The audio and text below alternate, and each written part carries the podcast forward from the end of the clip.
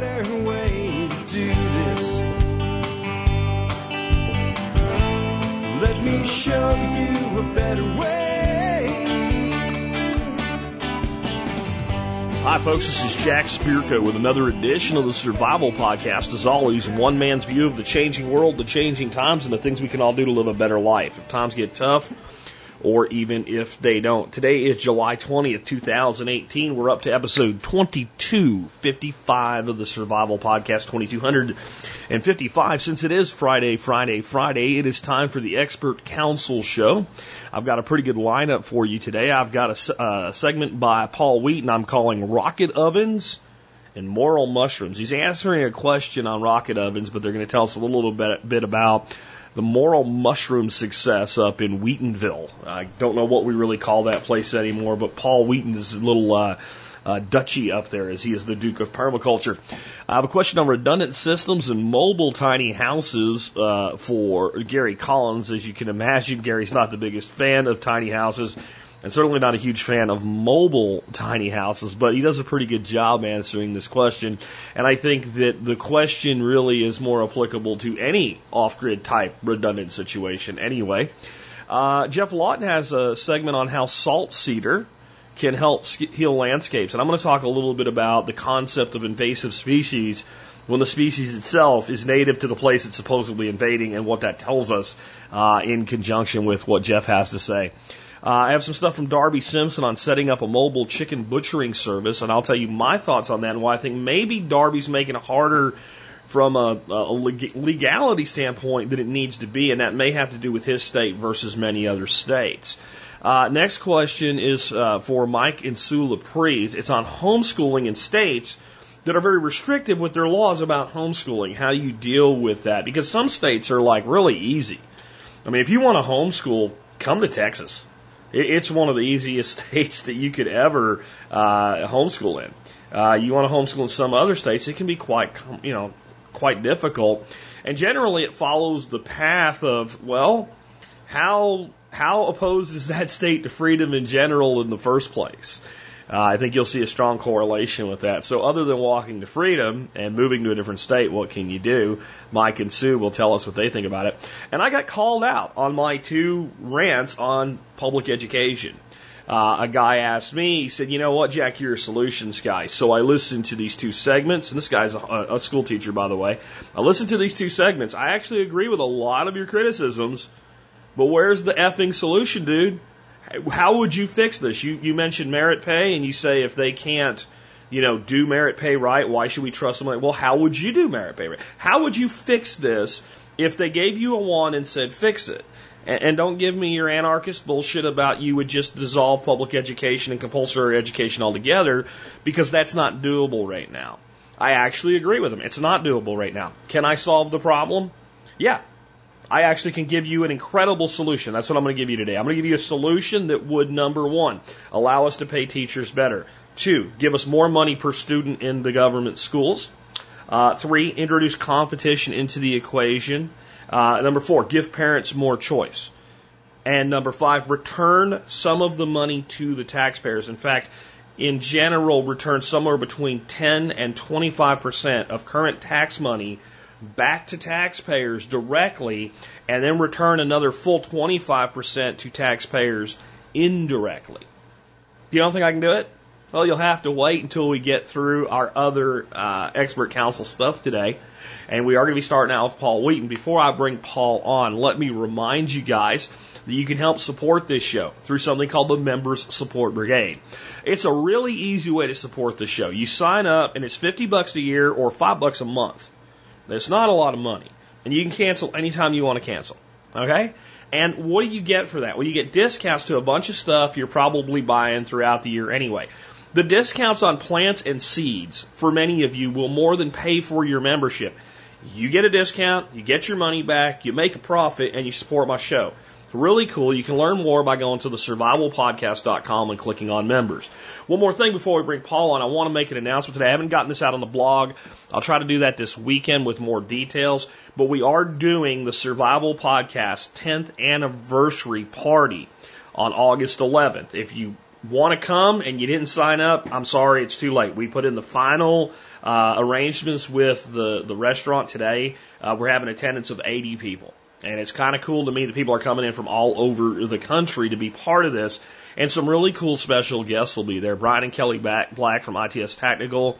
Old man John Pugliano will not only be there, he'll be hanging out with us here at our house and being our designated driver since he doesn't imbibe in uh, adult beverages. Uh, Nicole Sauce is coming. David Siegler, who you've heard me talk about a lot, is coming. Uh, a lot of folks that help us out with uh, our workshops here. Patrick Rohrman is coming. It's going to be cool. And what I'm throwing out an opportunity today for is anybody out there with a business, whether you're a sponsor, an MSB supporter, or just have a business you'd like some exposure for. Uh, we want to do some door prizes. Now, I have some stuff I'm giving away. I've got the 10 year anniversary shot glasses. We're giving everybody that comes one of those. I've got some hip flats. We're probably going to give out a half a dozen of those. I'd like to try to build it up to where we can give everybody something, but you know, in addition to, to that, or let's say maybe half the people. What I don't want is one company saying, here's 50 things, unless they're like easy giveaways, like the shot glasses or something like that. If you have a product that you'd like to give away, or let's say a credit for a service that you'd like to, to give away, and get the exposure, um, if you email me with the details of what you want to do, and again, like if you do something like, you know, let's say you do like holsters, don't send me 20 holsters. It's going to cost you more than you'll ever make back, but maybe send me one or two. And what I'll do is once we get kind of it finalized, I'll do a post with everybody that sent something and what they sent and their website. So a big long list of supporters, basically sponsors of the celebration of 10 years of TSP. Again, I'll get a, a blog post out with a little bit more information, but you can go ahead and email me with TSPC in the subject line and tell me what you think about that if you, if you have a business you want some exposure for.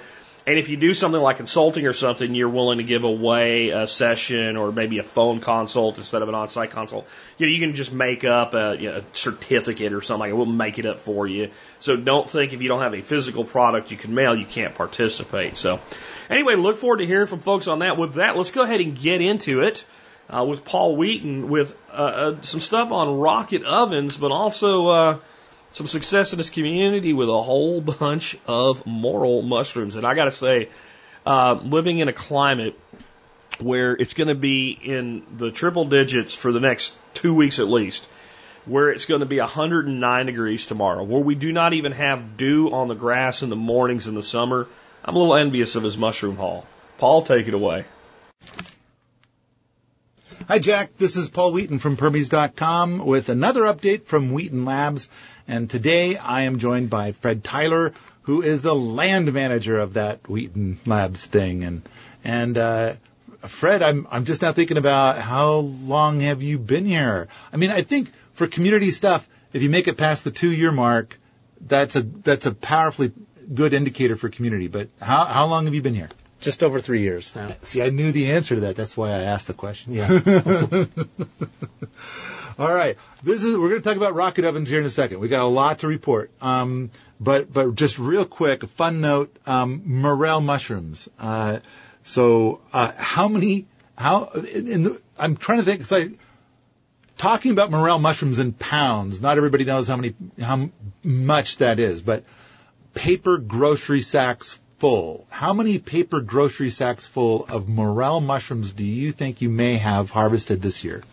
It was maybe close to six bags full. I don't know. I, I would have said eight, but but okay, I'll go with six. Uh, but it was a lot. You had mountains of them out here on the dining room table several times. And I, I know that we've had uh, a lot of morel mushrooms and pizzas and uh, for dinner and breakfast and all. we we've eaten tons and thanks to you, heaps of morel mushrooms. But I know that like 98% of them went where? Uh, they went to the solar dehydrator so that I can save them for future use. Um, and and you're talking about our our super awesome, massive uh, uh, solar dehydrator that's down there by the classroom. That that one that's like what is it like about 11 feet tall? It's pretty big. I, I, there was only one day when I couldn't fit all of the mushrooms I picked into it, and that's because somebody else had picked some mushrooms and taken up some of the shelves in there. Oh, I, I was thinking we're getting close to time to put double racks in there too. We've got room for triple racks.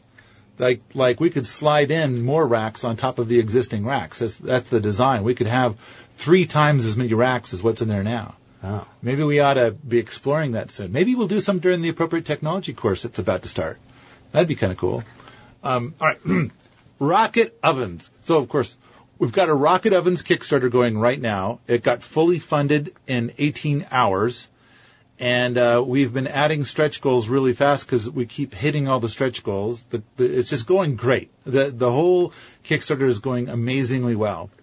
But just before the Kickstarter started, we made a whole bunch of videos about rocket ovens so people would know more about them. And the general idea is, is that you can run an oven, a full batch of oven with just a few twigs uh, that you might maybe you just harvest them off the, the trees or the branches that naturally fell in your yard or something like that. It takes very, very little wood to, to run a full oven cycle. Um, so, oh, one of the first things that we did is we wanted to know which is faster, uh, to, to preheat an electric oven or a rocket oven. So, uh, we started off by, we've got a, here at the Fisher Price House, we have a, uh, a fancy pants, uh, expensive electric oven, and uh, we set it to 350. Uh, the the problem was that um, while set at 350, it looked like it would never actually get to 350. So we had an oven thermometer in there. We were watching it, and um, I think it was going to spend four days sneaking up to be just under 350 or something like that. Like that's the way it's programmed, maybe. Well, the alarm goes off to tell you it's 350, and you know you can put your food in. And when we looked at the thermometer, it's actually 250. Yeah, it was like that's a cheater oven there. That's what I'm thinking. So uh, what we did was we set the electric oven to 500 and we watched to see uh, how long it was until uh, it got to 350, and it was 11 minutes and 19 seconds. All right, now for the big test. We uh, uh, did a rocket oven. We we we did a bunch of experiments. Okay, I'm just going to cut to the chase. Erica had the best time. And so Erica had a burn where it was seven minutes and 30 seconds, but there was a side effect to that. she shot past 350 really fast and she ended up with an oven that was like 650 degrees.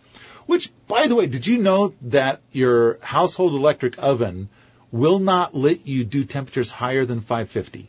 It's, it's like the stuff inside the oven cannot handle temperatures like that. And a lot of pizzas, a lot of people making pizza, they want a good uh, hot oven, like 600 and 900 degrees.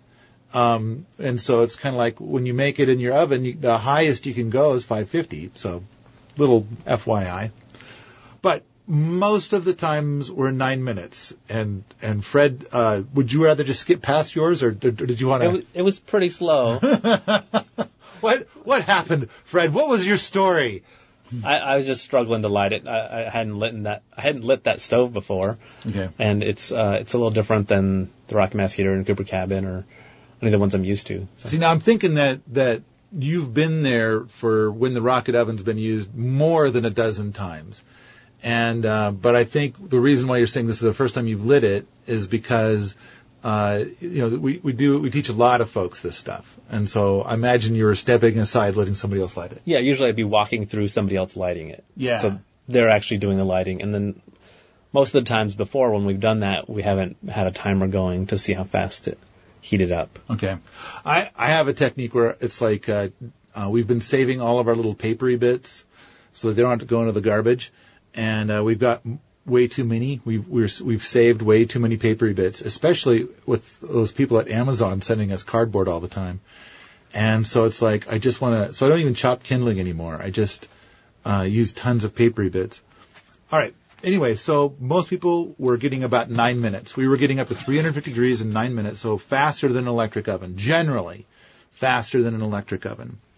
Uh, quick list of the stuff that we've made in here so far. I I think we've probably had more than 20 pizzas, um, several dozen pizzas, maybe maybe 40 even. Um, it's been so many pizzas coming out of that oven. Cake, muffins. Uh, we've done at least six different kinds of cookies. Lasagna, which is actually spaghetti flavored cake uh, roasts, fruit bread, lots of cornbread, casseroles, uh, regular bread, uh, banana bread, and of course, pie. and so, Uh, oh, and I want to point out really quick that um, a lot of people have propane. They're doing an off-grid thing, but it's like if you're being prepared, uh, you know, propane is on the grid. That propane will run out, and uh, and this brings us kind of the next thing too is how much wood does it take to do this?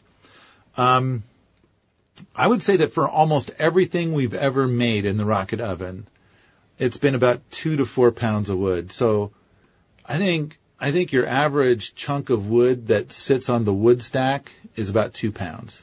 So one to two of those chunks of wood from the wood stack. Now, of course, it depends on softwood, hardwood, how much how much water is in it, things like that. I wish I could show you how much is. We got a video on YouTube. You can go and look at it to see how much wood it was was used, literally. Um, Pretty small amount. It is. It is a ridiculously small amount of wood. Um, and uh, the big the big thing that everybody has talked about is we used five pounds to make eight pizzas, and all the eighth pizza came out in less than 30 minutes. So from the time we lit it to when the eighth pizza came out, it was under 30 minutes, and that was five pounds of wood, which is still an incredibly tiny amount of wood. And those pizzas were that was a, a higher temp uh, run than you know cookies or muffins would have been. Right. Right. We're probably pushing like 600 degrees for most of the times that we make pizza. Um, you know, there's those ones that where they want to do 900 degrees. I don't, I don't think anybody's gotten it that hot yet. Not because we can't. It's because no one's just tried. Well, the oven thermometer does not go that high, so How high does the oven thermometer go? Do you remember? I don't. It's like maybe 650 or something. It's not.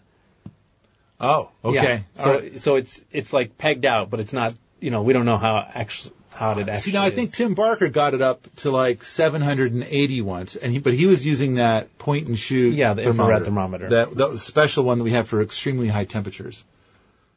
So um, I think so. I think we've had 780 before, but that's the highest I can remember. Uh, another thing is a lot of people are really keen on cob ovens. Um, and uh, the but the cob ovens have a lot of smoke unless it's a double chamber cob oven. But all cob ovens take three to six hours to heat up, and they just use tons of wood. I mean, like um, I'm going to guess uh, 50 times more wood. Yeah, you might use two to four pounds of kindling. Yeah, it, it holds a lot of wood, and then you've got to burn it for like generally four hours to get it up to temperature. Then you cook your pizzas, and uh, but then the cool thing about a cob oven is, is that it, it'll stay warm for all day, and so then as the day progresses, you uh, can cook different things that require lower temperatures. Um, but most people, it's like they get impatient. It's like they're having a pizza party, and they get impatient, and they end up baking their pizza while there's still coals in the oven. Or they end up using their cob pizza oven very, very infrequently. Yeah, yeah, they eventually get sick of it, and it's like a novelty that sits out in the yard that they could talk about and they hardly ever use it. But a rocket oven, everybody's glomming onto this now, and everybody wants it. Everybody's using it all the time. It's it's uh, it's got a ton of use now. Uh, carbon footprint, and so uh, a lot of people think uh, carbon footprint stuff's a bunch of hooey, and a lot of people think it's in- incredibly important. But the important here here's the thing. Uh, a rocket oven has a carbon footprint about 1.5% of an electric oven. And if you believe that the carbon footprint is hooey, then the next time somebody talks to you about carbon footprint, you can point this out to them and say, why don't you do that? Why are you not doing that? Are you destroying the environment based on your values? What are you doing? Huh, huh, huh? Something like that. And, and then you can tell them about our Kickstarter. All right. Anything else to add, Fred? I think that's it. All right. That's it. Uh, thanks, Jack. Bye. All right, good to hear from Paul. Let's uh, let's hear from Gary Collins of the SimpleLife.com uh, and the Simple Life books and the Primal Power Method as well on redundant systems for mobile tiny homes, mobile homes, I guess in general. Uh, Gary, take it away. Hey everyone, this is Gary Collins, creator of the simplelifenow.com. And Mike is starting his new, or getting ready to start his new adventure, it sounds like. Um, a whole lot of information here. I'll try and cover some of the highlights of it because this could take quite a while to answer. But I would actually ask Mike uh, first a question and why he is going to build a tiny home and try and tow it around. It sounded like three states to me. Um, instead of just going, simplifying, going out and buying a used travel trailer that's already equipped, ready to go and calling it a day. Um, I, I, I applaud him in his building and he wants to use it as a, a temporary home as he finds his place and builds his home, but he could actually live in the travel trailer when build his home on the side, then sell the travel trailer at the end would be easier. Um, just to me, and me and Jack have talked about teeny homes as far as the, the tow behinds in pretty in depth and neither one of us are real big fans of them for a couple of reasons. First of all, they're usually, if you go buy them, they're super expensive. They're a waste of money. Second of all, they're, they're very top heavy. They're heavy in general and they're pretty dangerous to tow and they got, you have to go get them certified through Department of Motor, Motor Vehicles where you're going to register it in order for it to be, you know, deemed for the road. So, with that being said, um, one of his other questions was about off the grid redundancy and what would he, what would you use? And I go, oh, it just depends. Do you have access to a running creek that runs 24 seven? Um, even though this is outside of his travel, traveling with a teeny home, but if he finds this piece of land, do you have, is it an area where the wind blows a lot? Uh, you know, solar works pretty much everywhere to a point, depending on cloud cover. And obviously precipitation will dictate cloud cover and those kinds of things, long winters. So redundancy, I, I think he meant redundancy in the system itself, whichever one he chooses. For me, like I said, I would, I would get a travel trailer that has small, every travel trailer I've owned actually has a small solar panel charger on top of it to charge the two uh, deep cell batteries that are attached to it, which gives you, you know, a decent amount of power if you're dry camping, don't have a generator hooked up. I would recommend getting a generator, um, a small generator that you can tote around. I don't know how, how big Mike is, but when you get into the 3000 watt ones, the quiet generators, they're pretty darn heavy. The non-quiet generators are very heavy because they're made to be, uh, either put in one place or they're on wheels and you, you tote them around, but getting them in and out of your truck, forget it. These things are 150, 200 pounds. The quiet ones are around 100 pounds, uh, with fuel in them, 105 to 110 depending. So I would look in that, the 2000 watt quiet generators that Honda makes, which are the most popular, are ridiculously expensive, but they are light. You can, you daisy chain them, put two together, you're pretty golden. So my redundancy for him would be definitely to have a generator. Me, in my off the grid property on top of my solar, in which I still haven't done my wind power. I plan to do it. It's still in the mix. I just actually bought more solar panels because cheap solar panels are super cheap right now. Um, is I have a bigger generator, a 7500 watt generator than I have a 3100 watt generator, a quiet generator that I use for my travel trailer. So, but it's a good one to use for small projects. If I need to get a generator out somewhere, I can get that one around. The other one is more of a backup that can power the house and can also charge the batteries. When it comes to charging a battery bank with a generator, this is really important. Has to be 5500 watt generator or bigger to be efficient. That's, I would say, I wouldn't even use that. I would say 7000 watts or more is what I found. I ran an experiment with my 3100 watt generator it could not charge my battery bank at all with any efficiency. I was just burning gas at that point. It just couldn't produce enough wattage to be able to, to really charge those deep cycle batteries. Now, if you've got a normal, you know, 12 volt car battery, yeah, should be fine to, you know, to quick charge something like that. But any super, any deep cycle, battery made for off-grid living is going to be very difficult to charge with a small generator. Just had to throw that in there. Um, you know, far as if he decides to go with the, and he, hadn't read my book and I have a whole chapter on there about teeny homes and I go into depth of the pros and cons and why I do not think they're a real good idea for off-grid living. And I'm talking about the towable ones. Going out and building a small home on your own, on your property, I'm a 100% for that. That is a great idea. It's the tow behinds that I, I have problems with because there's so many factors involved.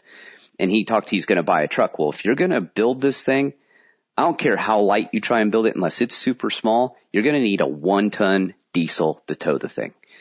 Guaranteed. Uh, you try and tow that thing with anything else and you probably won't make it up a couple hills. It would be my guess. So yeah, uh, as far as redundancy, you know, in the systems off the grid, I don't know if he meant also, you know, like, you know, uh, his, his refrigeration system and all that, but you know, carry a Yeti cooler on top. I have a Yeti cooler or uh, similar, or make your own. You can actually make them um, and make them pretty well, but they they end up being pretty heavy. So I would have something like that in case, you know, you need to store food for a prolonged period of time and you don't have access to power to power your refrigerator. And again, the benefit of having an RV, you know, a travel trailer, you know, a, a fifth wheel, you know, class A, B, C is that they're all self-contained. All this work he's going to put in and spend uh, days and days and days putting together, not to include the money. You go buy an RV and it is ready to go. It's got your oven. It's got your, you know, they come with microwaves. They, they, come with a sink, all running plumbing, toilet, refrigerator, freezer. You know, they're ready to roll. So, ugh, I would, for simplicity, to make your life easier, I would look into that option. Uh, just, unless you're really just chomping at the bit for a project, it's going to make your search and, and everything much, much easier to have that travel trailer RV in general to use as opposed to what happens if you build this thing and it has all kinds of problems you know, uh, I don't know. And just that's me. And that's why I chose to go with an RV instead of I researched the heck out of teeny homes on wheels. And in the end, I had enough construction background to where I was like, uh, I don't know. that doesn't sound like a very good idea. So I hope that helps. I hope it answers Mike's, some of Mike's questions. Like I said, there was a lot in there and I kind of had to pick and choose. Guys, remember, uh, I'm in the MSB uh, Simple Life now. It may be still under the Primal Power method. I don't know if Jack's changed it. You get 10% off. I always offer free shipping on all my products, no matter what, whether you buy one or a hundred. My books are on there. The Simple Life series, my best selling going off the grid book is on there. So hey, go check it out. Thanks a lot, guys. Uh, great stuff from Gary. And I, I have to agree with the assessment. Of course, Gary said we've talked about this before and we have you could not get me to invest the money in building a mobile tiny home. If I had a piece of land and I wanted to build a small home on it, could you get me to do that? Probably. You know, probably. I, if you want a house that rolls down the road, they're called travel trailers. I, really think that's the better play. I don't want to beat up on anybody's dream. And if you want to do it and prove me wrong, then go ahead. I just, it's not just the cost either. It's the functionality and then on top of it, it's the time.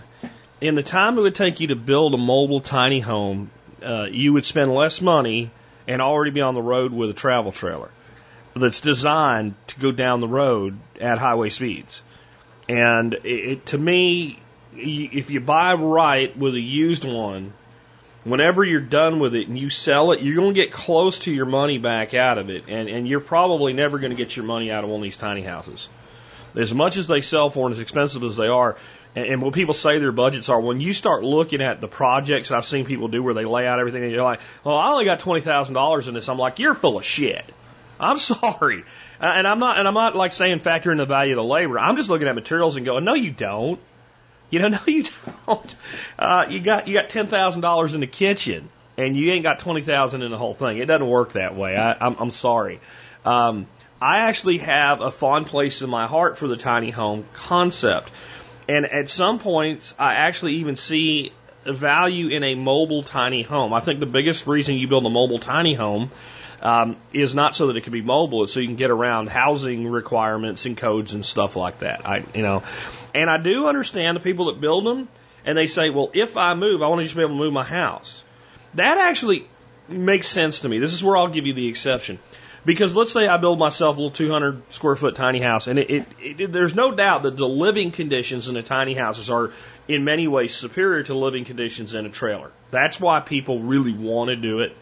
Um, well, if you don't think you're going to be bouncing around and traveling the country, and you're just saying, you know, three years from now, I might decide to move halfway across the country, well, you can pay somebody with a proper vehicle, with a CDL that knows what they're doing as a professional driver to move your house for you.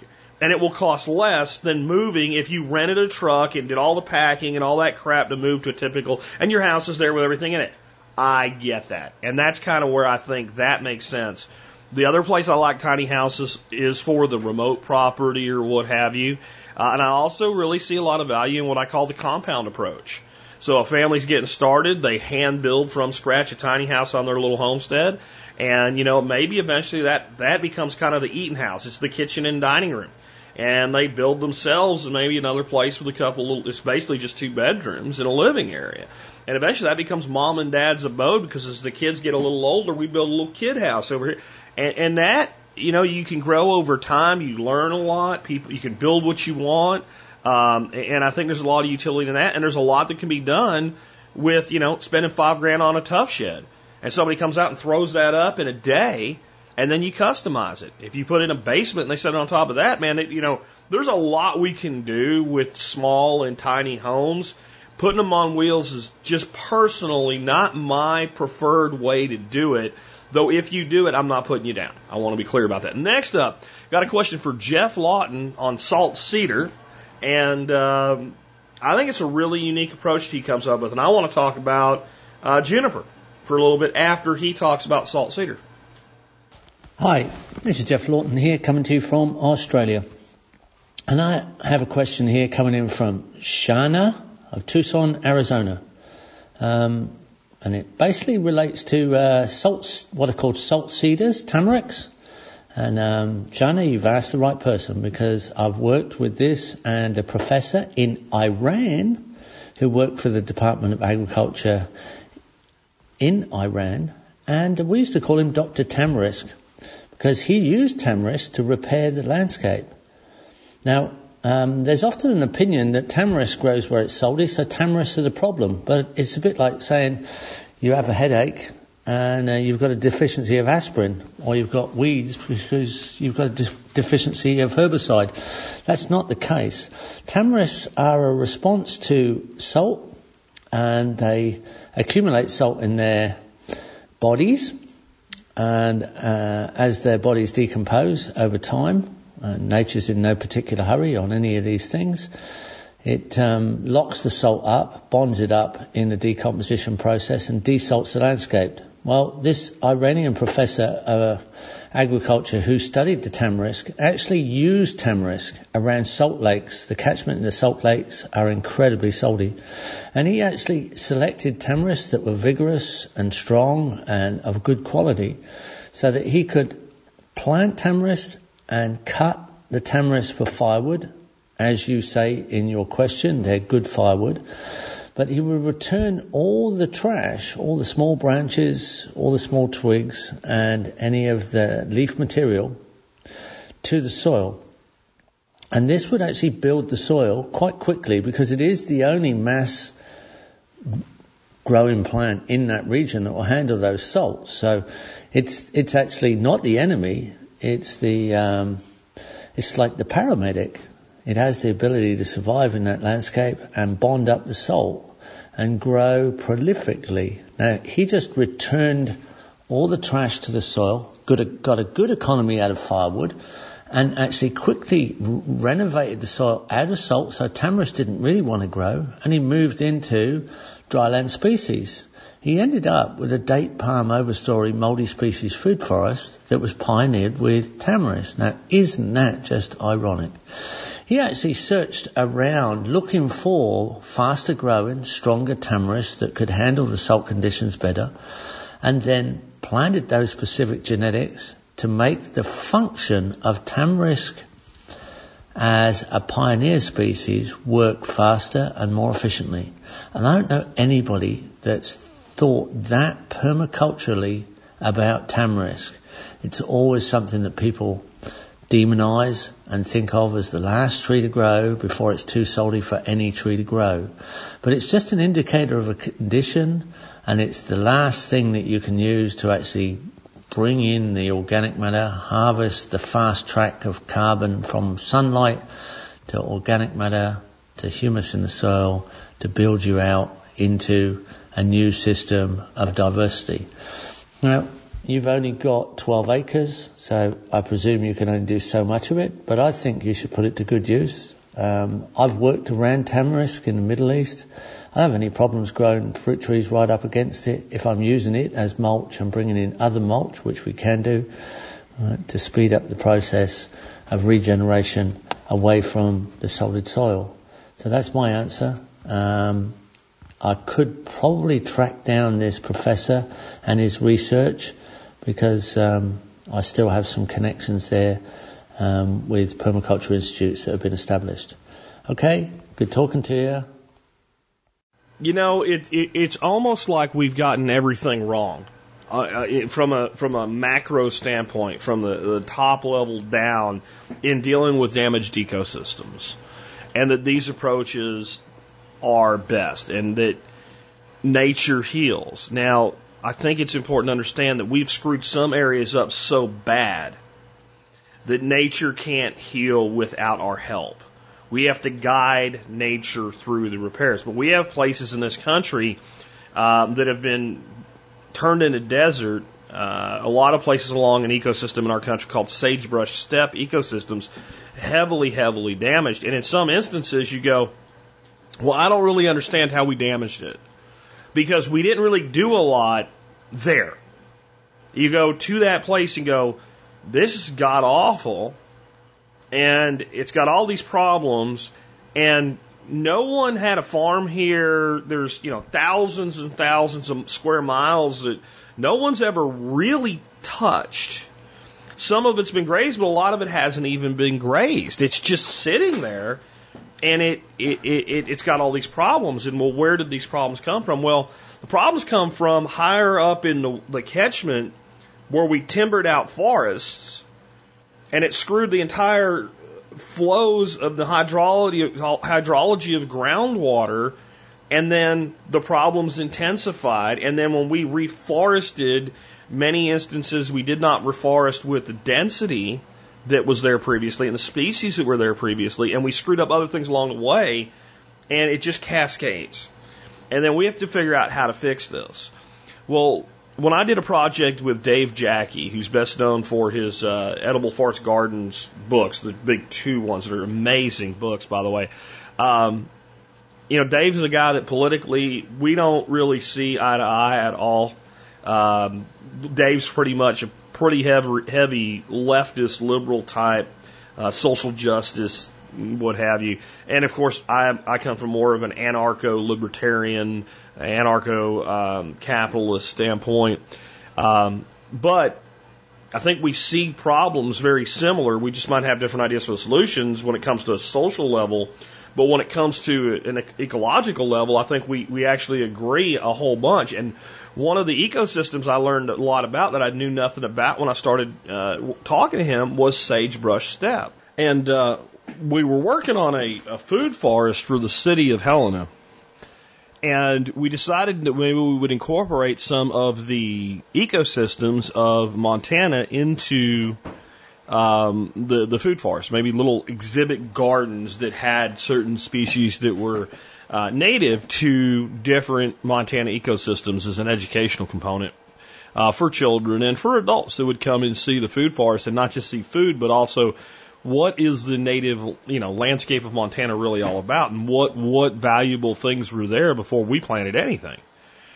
And I took on sagebrush steppe, and I learned a lot about the problems with it at that ecosystem. But one of the main things that was been going on is that the people that think they're helping but they're not um, are trying to eradicate the invasive juniper tree from the sagebrush steppe. Well, as I was researching species native to the sagebrush steppe landscape, junipers are native there.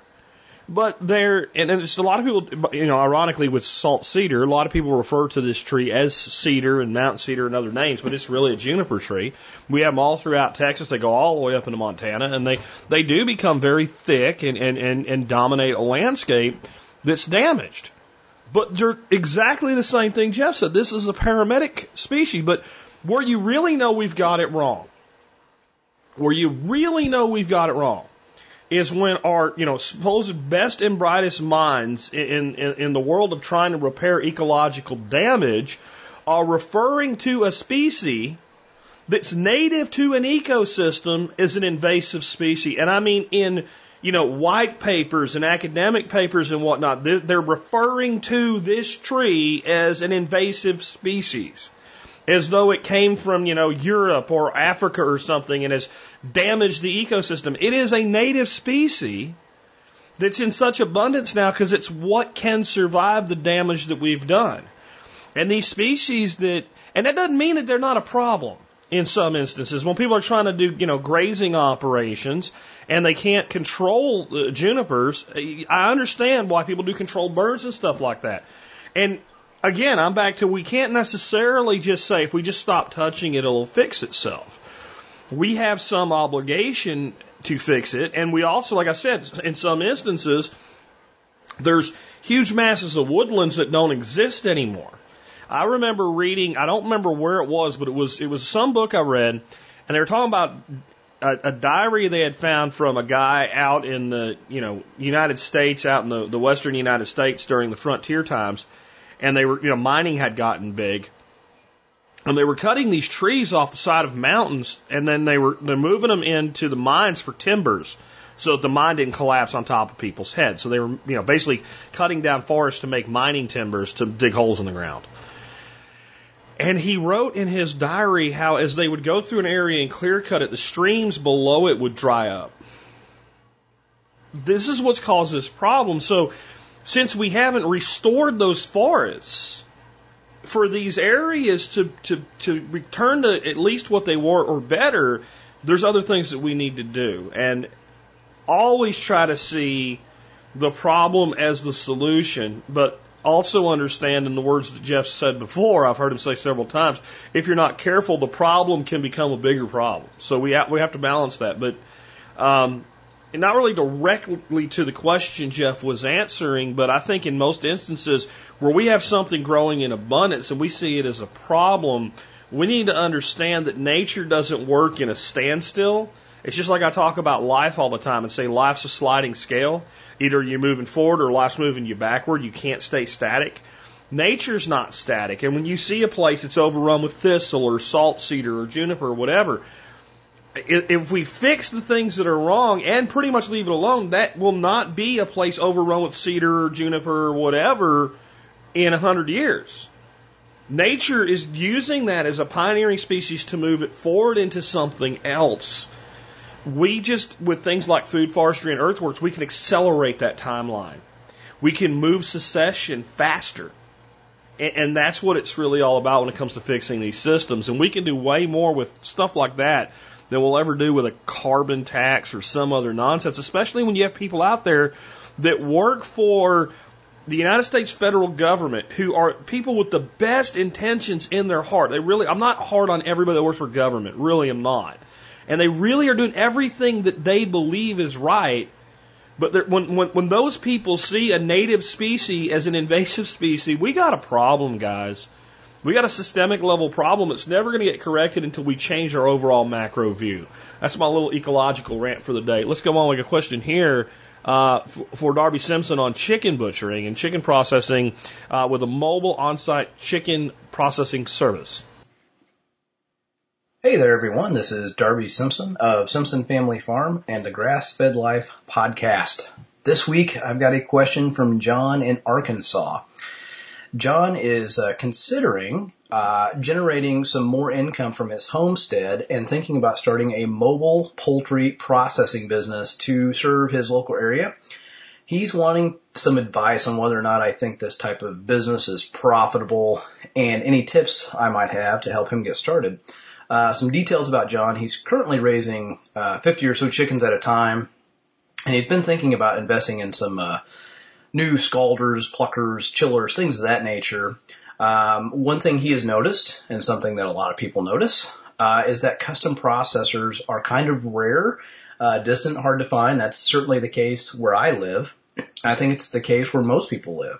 And, you know, I, I hear talk about something like this a lot, um, you know, about whether or not it would make sense to open a poultry processing plant. Um, so he is thinking about, you know, uh, getting this equipment and constructing a trailer mounted unit to travel to small farms or homesteaders who are willing to pay for the service.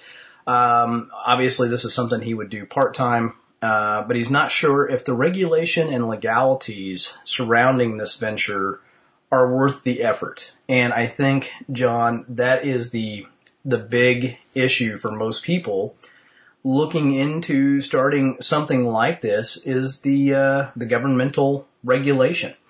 Um, and I can tell you from experience, we, we had a, a gentleman travel to one of our in-person workshops here at the farm um, uh, about a year ago, and he's from Arkansas, and uh, he has had a tremendous difficulty uh, finding processors down there because uh, evidently Arkansas is very heavily regulated and to my recollection, everything has to be USDA inspected. Now that might be incorrect, but I know he's had a hard time finding processors uh, where he can get, um, you know, pigs in his case uh, processed for for retail sales. Um, I think that the first thing you need to do is to start looking into your state regulations because your your state board of animal health is basically going to be the governing body that dictates whether or not you can do this.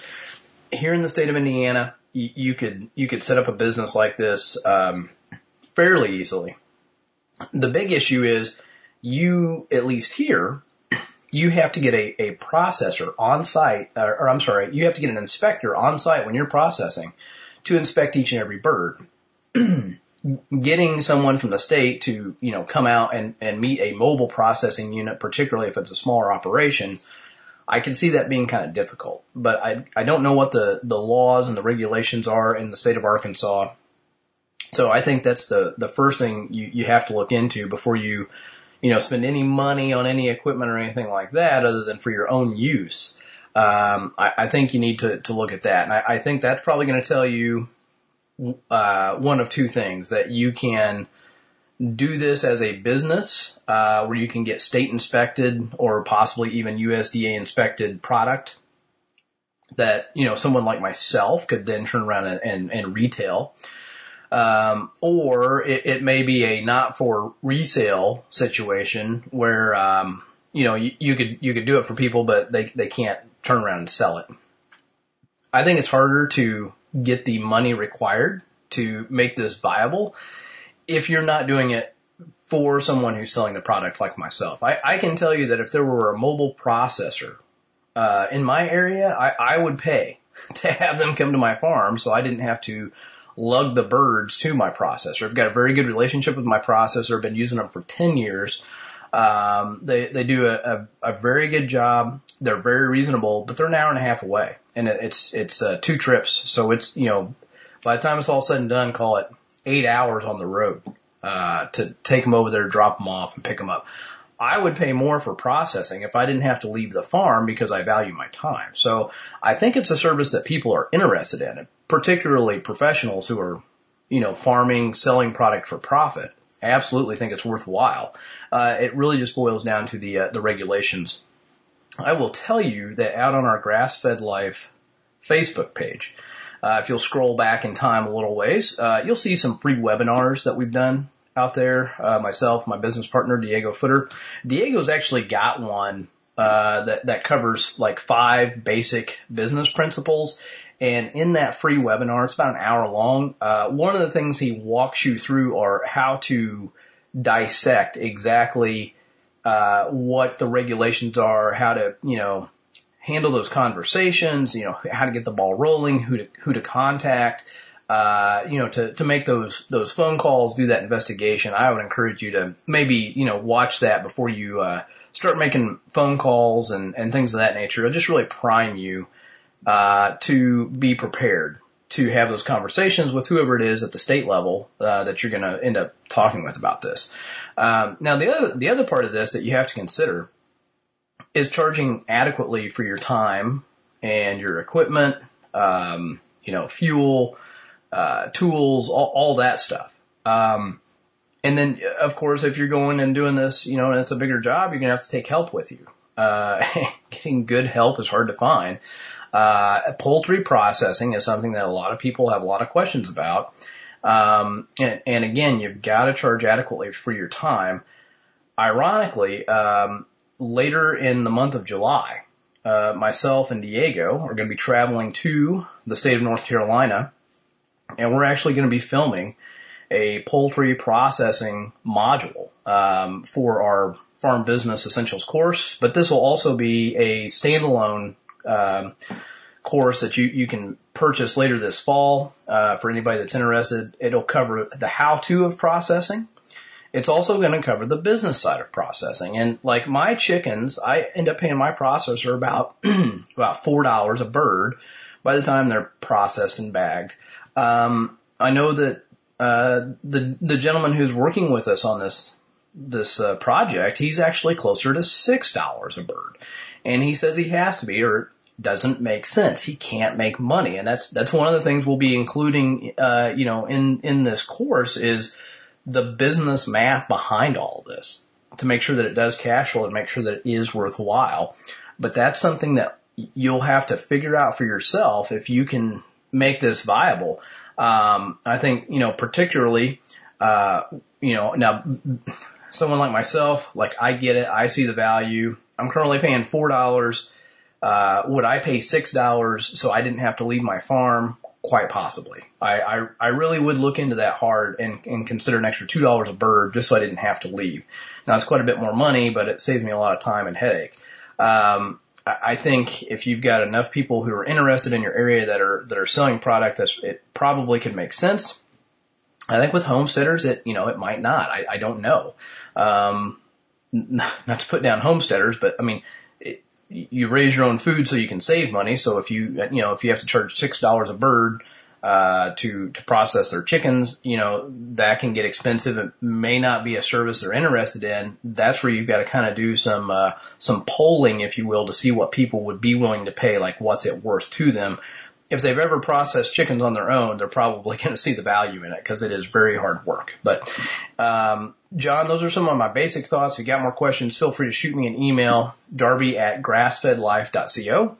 For the rest of you, if you're interested in learning more about this kind of stuff, check out the Grass-Fed Life podcast. There's over 100 episodes out there, uh, close to like 120 hours of audio on everything to do with raising beef, chicken, pork, turkeys, uh, for profit on grass. As always, thanks for sending in the questions. Hope everyone has a wonderful weekend.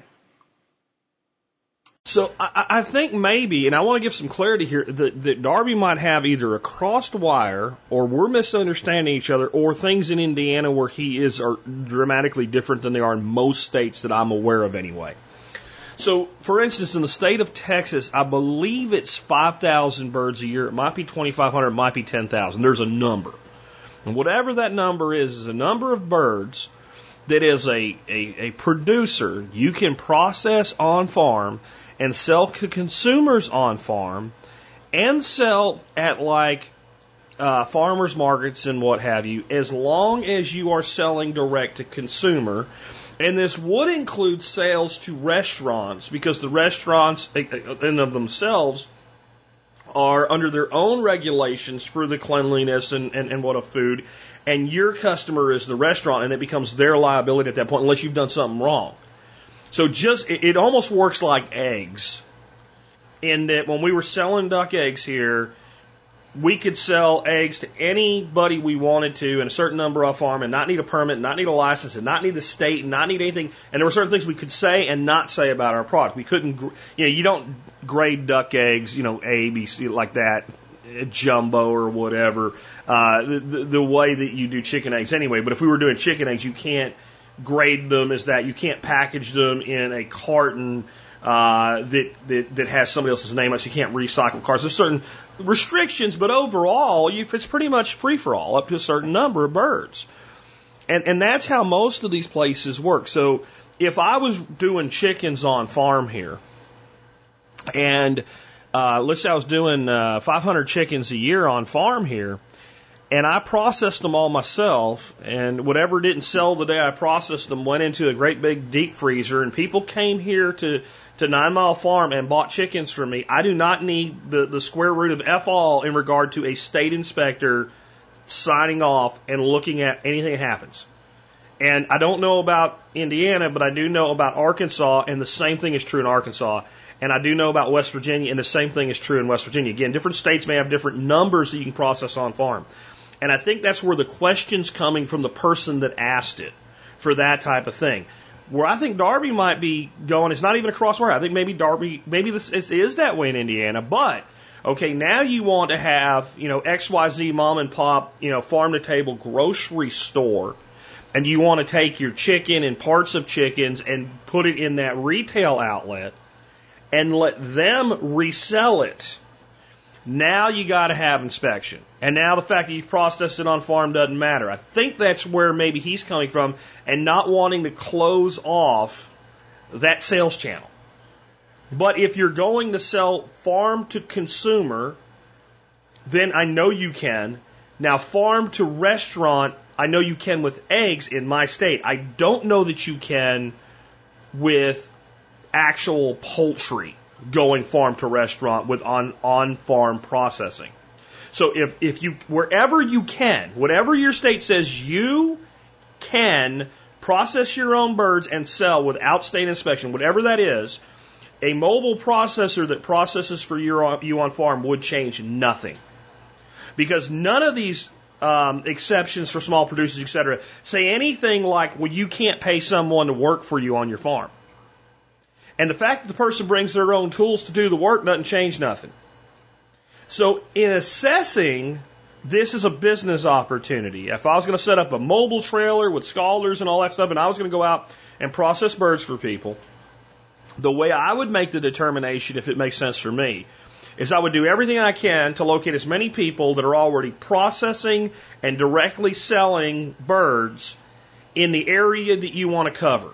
Because you're not going to create a market overnight for yourself. Now, I do think you can grow the market because there are people like, right now, I'm telling you, if there was a mobile processor that would come here and process my birds for a fair market rate, then this time of year I wouldn't do shit. But every spring and every fall I would do a run of birds. I would market and take pre-orders and I would, I would, you know, run birds to the market I know I had and I would use those birds to improve my land and I would make a profit on them and I would give the guy that did it all the work that he could handle. That, that I, actually all the work that I could give him, which would probably be two days a year. Might be three days a year. I might do three runs depending on what market I can develop for myself. And I won't do that unless that guy is there and available to do the processing because I don't want to be in the processing business. But you can't in any way really estimate how many people like me there are in your area. You need enough people that are already there that say, well, you know, I, I'll do this all myself and I pay labor and I got three fifty, four dollars into a bird, whatever it is, and then you back that in and say, does that work for you? Because I guarantee if you can go in there and do it at his cost or close to it and take that off his plate, you got a deal. Because I don't want to do that. And nobody really wants to do that that's in the business. Of we got too much other shit to do. So someone that's specialized that can come in there, if you can go out and find five or six clients that are already in the direct to consumer sales world, you can probably, you know, justify the expense of the equipment and then you can grow your market from there. But that's what I would try to do is try to find basically the island of core business. Does it exist? And that's how I'd make that economic decision because then you can grow it. Because then you will run into people that are maybe running pork and they, or they're running cattle and they can, you know, you know afford to transport that to a facility. Or in many instances, easier to find. I got a place down, down for me a little bit, probably about 45 minutes away called Hamilton Meats. If I was doing, if I had a big piece of land, I was doing cattle, I have, they are state certified to do cattle. They're no problem at all. I can sell you a side of beef and have you go pick it up. I can have them cut it up and put it in, in restaurants. I can have them cut it up and I can have, and no problem. Poultry is is is much more difficult. Um, with federal inspection, you have to have a, an inspector on site, and with any kind of facility like they have, you'd have to have him on site, basically pay his, his salary for him, and, and, and give him an office. Well, they can't afford to do that. So while they can do it with beef, they can't do it with poultry. So there is that opportunity where there's probably a lot of people that maybe are doing beef or other things or lamb or whatever, and or maybe you know then they're selling a whole. You know, if you do lamb, you can sell the whole lamb. And it doesn't matter the facility is not certified. What people do, like when I bought a side of beef from the guy up the road, well, he set it down there. We split it in half. I split it with another customer. He sold me the cow, and I paid the processor. So it doesn't matter that it, that, that, that that processor maybe isn't certified for resale. And you, it, that makes sense, but it doesn't make sense with chickens. So there's an opportunity here. And I think it, it, it's about finding enough people to make it work and then building from there. Because I think a lot of places that are farming uh, different things. You said if you th- if you went to them and said, "Have you thought about doing chickens?" and they might say, "Well, we'd like to," and they're going to this is what they're going to come down on. We're not in the slaughtering business, and it's too much work. Okay. What if you did a market assessment and figured out with your existing client base, blah blah blah? I think you can build a good business on this. I wish somebody would do it here. I really do. That's that's my thoughts, and I think we're in the same. It's kind of the same but different, man. In the words of Tommy Chong, right? Uh, anyway, let's go. We got another one here. This one on homeschooling in restrictive states.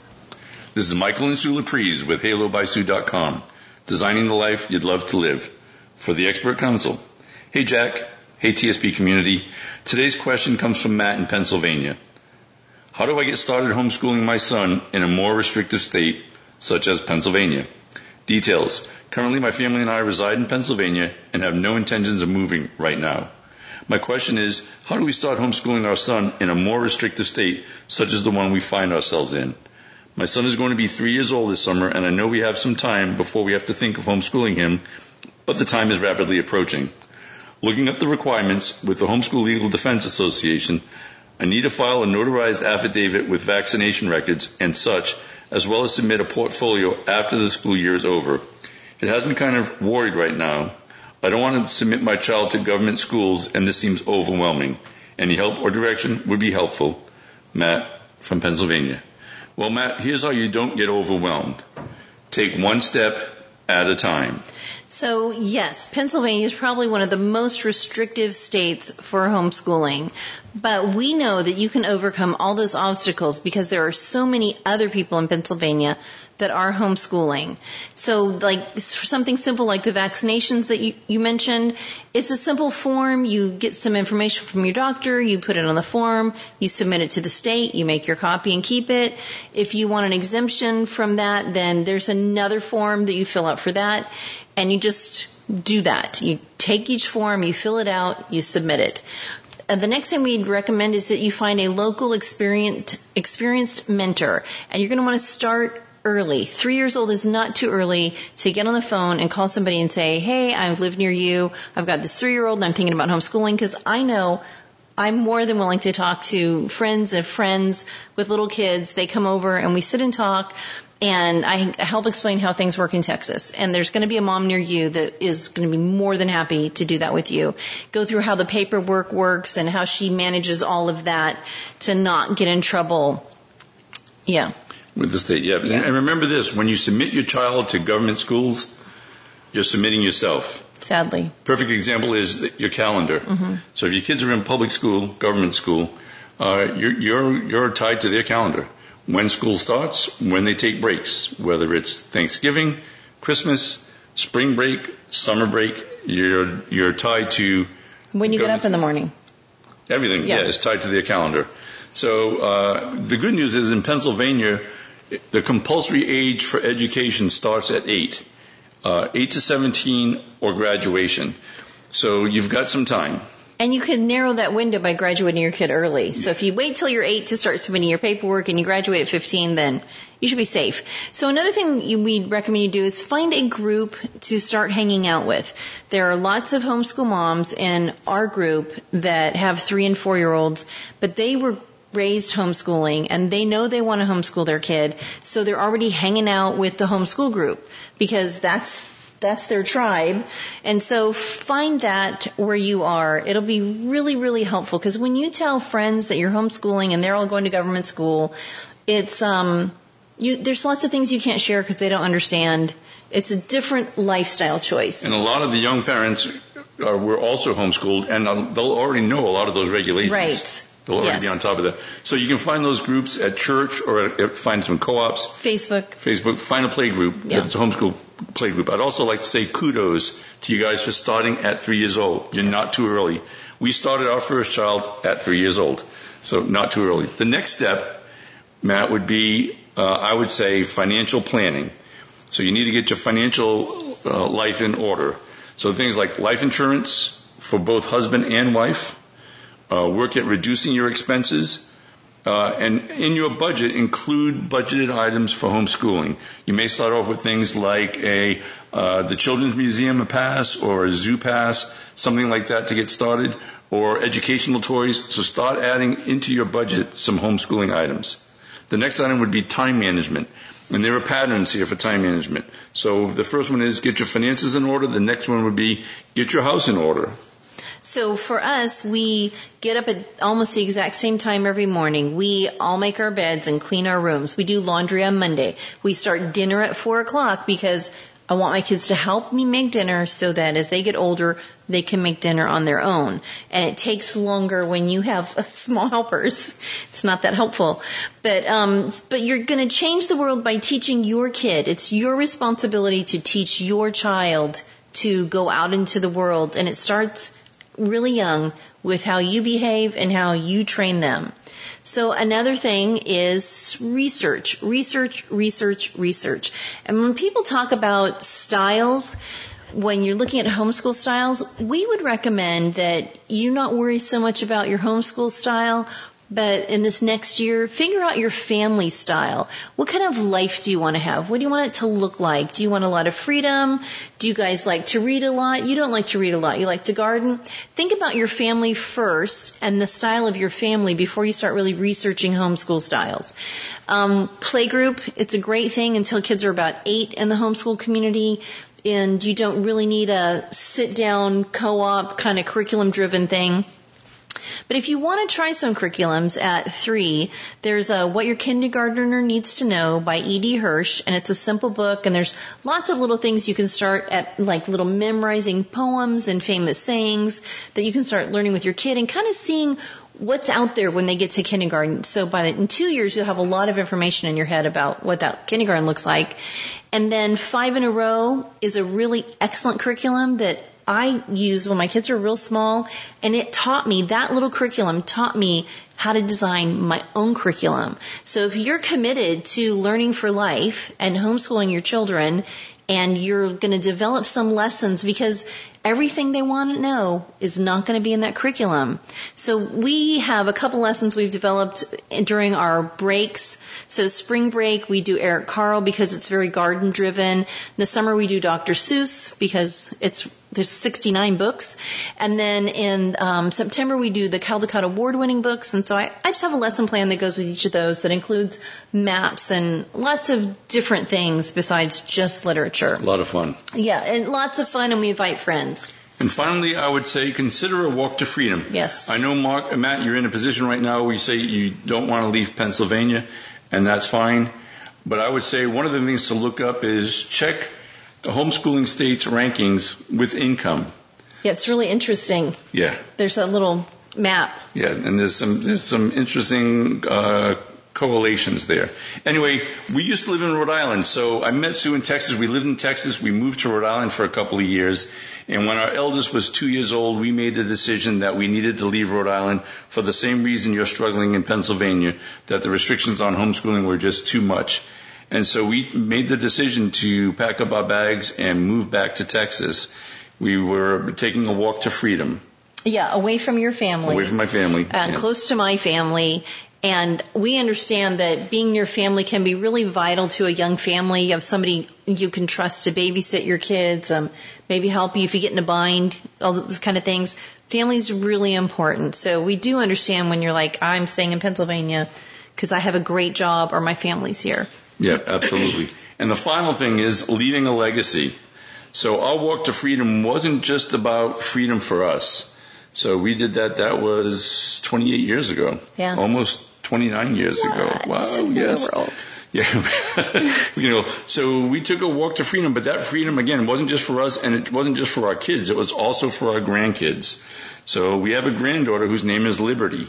So we've raised our children to be libertarian minded, to be understanding about how valuable freedom is. And our eldest son and his wife, they named their firstborn Liberty because it's very important to them. And they're passing that on to their daughter in her name. Yeah, it's really exciting. It is really exciting. So, Mark, I would say, I said Mark, I'm sorry, Matt, I would say, don't get overwhelmed. Take it one step at a time. Find a mentor that can walk you through that process. You're not starting too early. I say kudos, you're starting right at the right time. So this has been Michael and Sue Laprise with HaloBySue.com, designing the life you'd love to live. Back to you, Jack. All right, so good stuff from Mike and Sue. It kind of ties in because it's about education with with my question. A guy named Marcus emailed me, and he's a little bit behind in the show, but he's listened for a long time. Kind of knows where I'm coming from.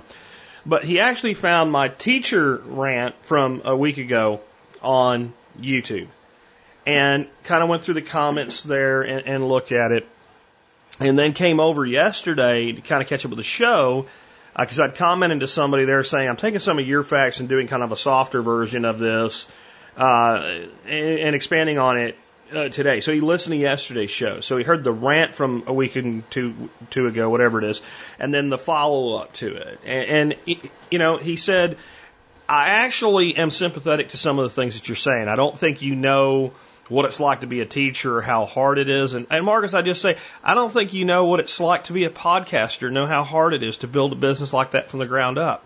None of us really know what it's like to be somebody else. And what it's like, unless we've done it, we don't really know. But my whole point as a whole, Marcus, is whatever you think is so unique to you, it probably isn't. But, but going on, he, he said, you know, I also see like the emotional response that people have and how ridiculous that is. And, and, and very few people challenge you with anything approaching a fact. It's just appeal to emotion. And, and I agree that that's a problem. But I've been listening to you a long time and you're a solutions guy. And you, you talk about merit pay, but you don't seem to understand the problems that go along with merit pay. What, what would your solution be to all this? And basically said, don't give me your anarcho crap about getting rid of it, the government and the state. Well, I mean, that is and I, the reason I have to say this is with what I'm about to say, I'm going to get attacked from the anarcho community. You're you're you're empowering government and you're okay with taxes. And no, I'm not. But I'm also a pragmatist, and I'm going to work within Marcus's framework, and I'm going to try to. What would be, in the words of, of many a famous politician, the art of the possible? Politics being the, what could we do that would take away the objection that well, some children will fall through the cracks and not even get an education at all. And some children end up chained in their basement or whatever it is. And, and how could we actually do this? And how can you do a merit pay system when, you know, we don't like standardized tests, but then we're going to turn around, and we're going to use standardized tests for merit pay. And I, I think on some levels, yeah, you are. Or you're going to stop using them. Either they matter or they don't. You can't come out and say that this is the standard by which we, we measure our students but don't don't measure our teachers by it. So either they go away or yeah, we use them to a degree.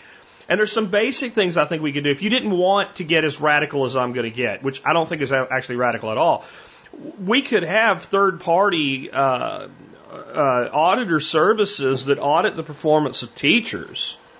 It could even be done with cameras in the classroom. Oh my God, we already have cameras in the classrooms. You know, in, in many instances, these would be obviously certified people that are there to evaluate how teachers perform. And you wouldn't be watching them 24 7. Could afford to do that. It'd be like having two teachers for every classroom. It's not doable. But by doing it that way, you wouldn't have teachers on their best behavior with air quotes when the auditor came and then, you know, doing poorly when the auditor's not there. And they would be relaxed because you eventually you'd get over the fact that somebody might be monitoring you and you do your day to day stuff. We could really get a flow. And yes, how satisfied uh, students are. How are their grades? How satisfied are parents? I think all of those things could be lumped into some sort of a, a judge, a judgment of the performance of the worker. But people like Marcus and this other gal, Lisa, who, by the way, Lisa, if you're listening, you were the best uh, objectionist to what I had to say on YouTube because you had facts and you, you came back with facts instead of anger and emotion. All right, so I, I appreciate you. And you've helped me clarify this. What, what they're saying is like, well, there's favoritism, and how do you really quantify this and all? And I could point out a bunch of things like, you know, if you're a science teacher in high school and you have an average class size of 30 and you teach six classes a day, you have 180 students a day, you can't claim they're all dumb ones and the guy across the hall from you that teaches the other science class that has 180 students is doing much better than you in performance. He got all the good ones. Because numbers and averages don't work out that way. Go talk to the math guy down the, the hall and he'll explain it to you. But I can let it all go and I can explain where the actual, you're right about how these problems and this, uh, this stuff happens. It's because of what I said the last couple of times to talk about. It's a closed system. And I'm not going to beat up on that, but it's important that we understand that's the problem. Because then we can actually leave a solution. So the, the, the problem is that any number we place on a teacher, whether it's a standard salary for X amount of years or this teacher should get a raise of 10% because they're, they're 10% better, all of it is completely subjective and arbitrary. There's not really a concrete way to measure it because even if we use a test score, an auditor score, different auditors are different and we, we don't get enough of that average I was talking about to really do it fairly. Now I'm going to warn you teachers that are listening to me, most people that say they want fair don't want fair. When your kid says it's not fair, the last thing they want is fair and equal treatment. Because that means when you said that they're going to be in trouble, they're going to be in trouble. That's what fair really means. Right? When you said two weeks of grounded, you didn't mean seven days. You meant two weeks. It didn't mean that, well, there's this thing I really want to do, so we're going to make it. It's fair is fair.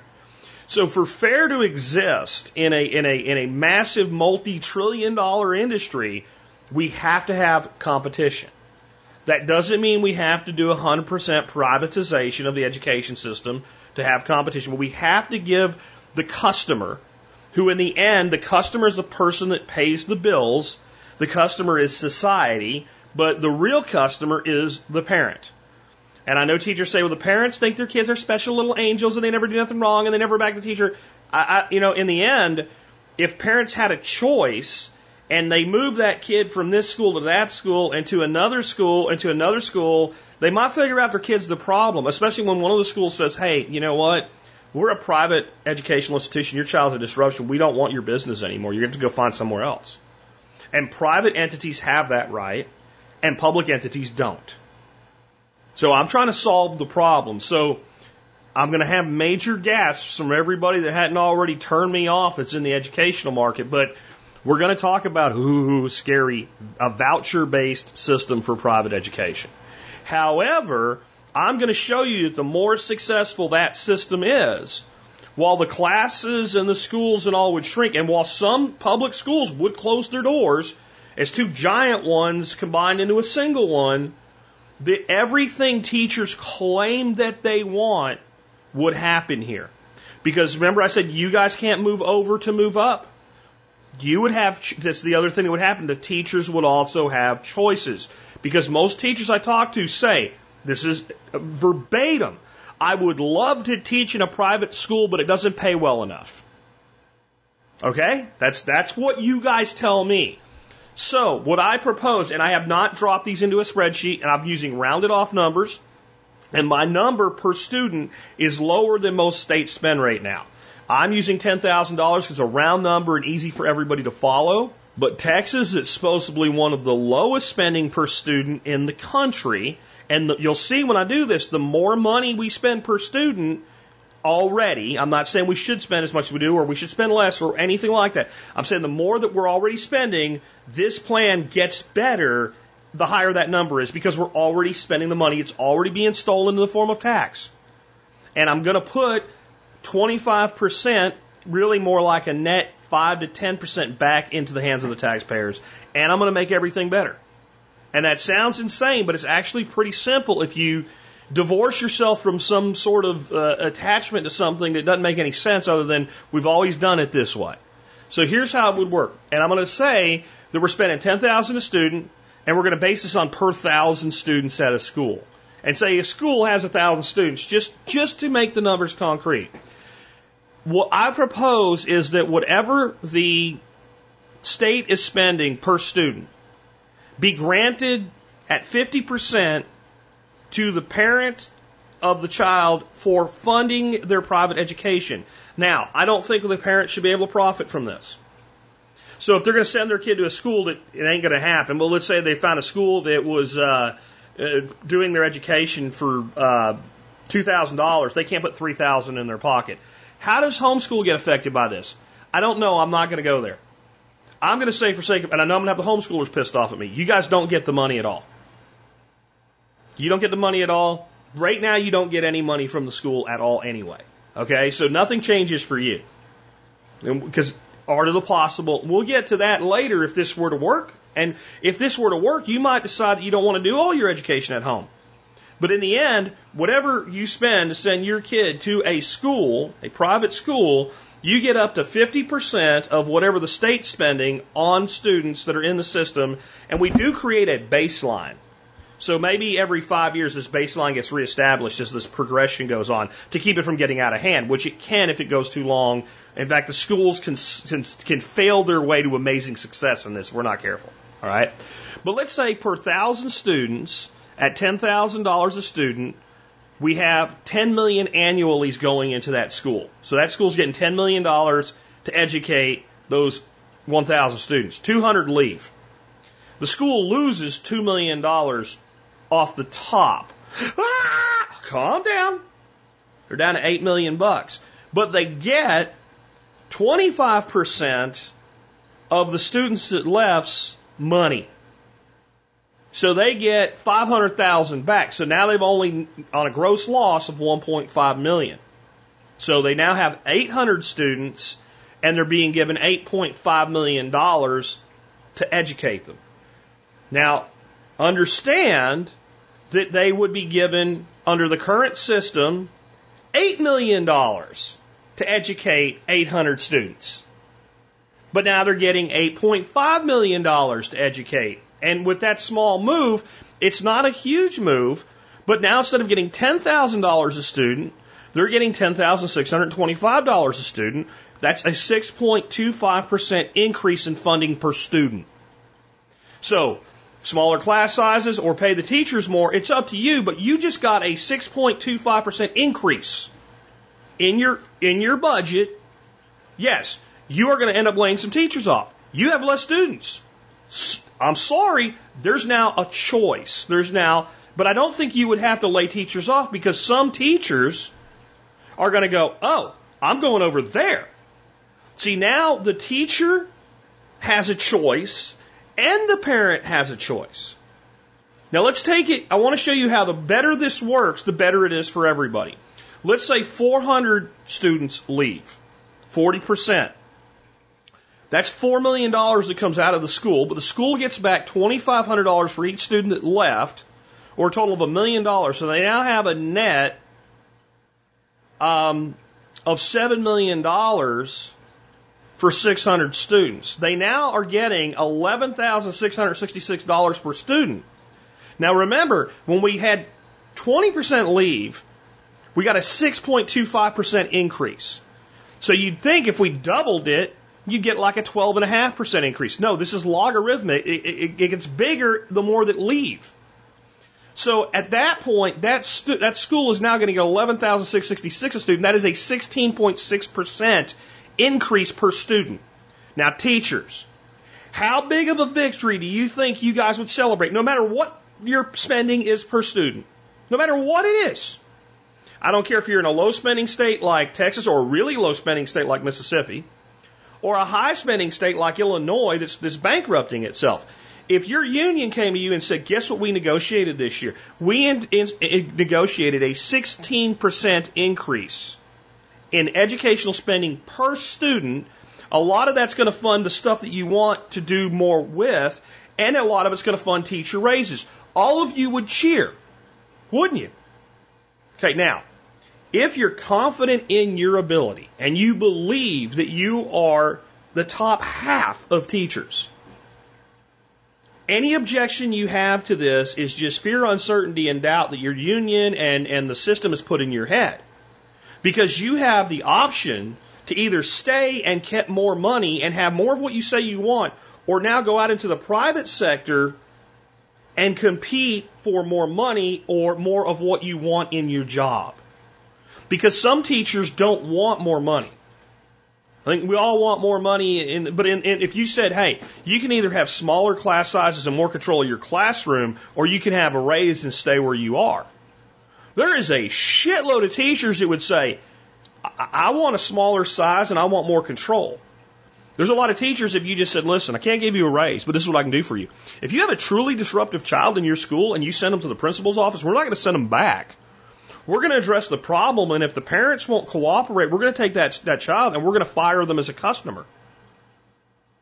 There are teachers that would literally, when you said that, if they believed you, they would start weeping and put their face in their hands for gratitude.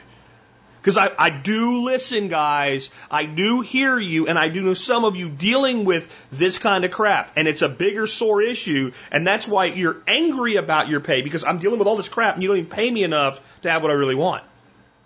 So you would you would also find that there are some teachers that say, "I wish I could teach something that's not in our curriculum."